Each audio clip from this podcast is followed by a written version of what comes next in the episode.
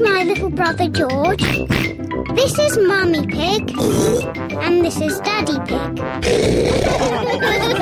Peppa Pig. Cuckoo clock. It is early morning. Mummy and Daddy Pig are still asleep. wakey, wakey, Mummy and Daddy. What? It's time to get up. It's much too early. Don't you know what time it is, Pepper? No, Daddy. Our clock doesn't work. Oh dear. Let's see if we can mend it. Ah, the old cuckoo clock. Why is it called a cuckoo clock?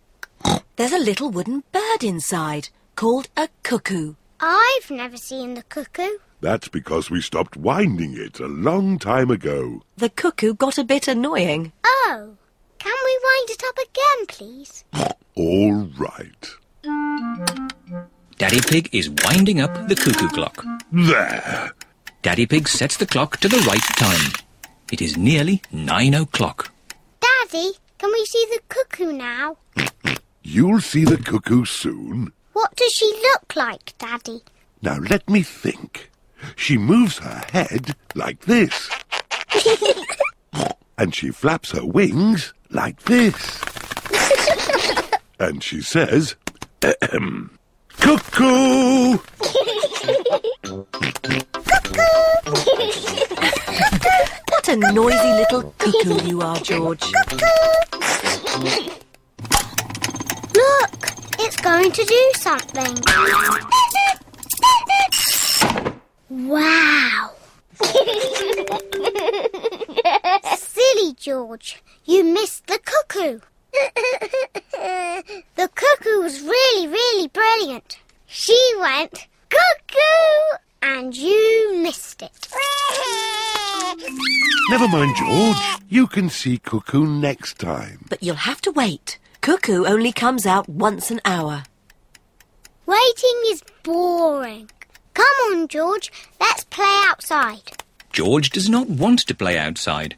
He is waiting to see Cuckoo. It is nearly ten o'clock. George has been waiting for Cuckoo for almost an hour. George, come and play. Mr. Dinosaur wants you to play too. Grrr. Grrr, Dinosaur. George has missed Cuckoo again. Never mind, George. Why don't you play in the garden? I'll call you when it's time to see Cuckoo. to you, George. It is nearly eleven o'clock. Peppa! George! Time to see Cuckoo! Quick, George. You can't miss Cuckoo again. Oh. George is running faster than he has ever run before.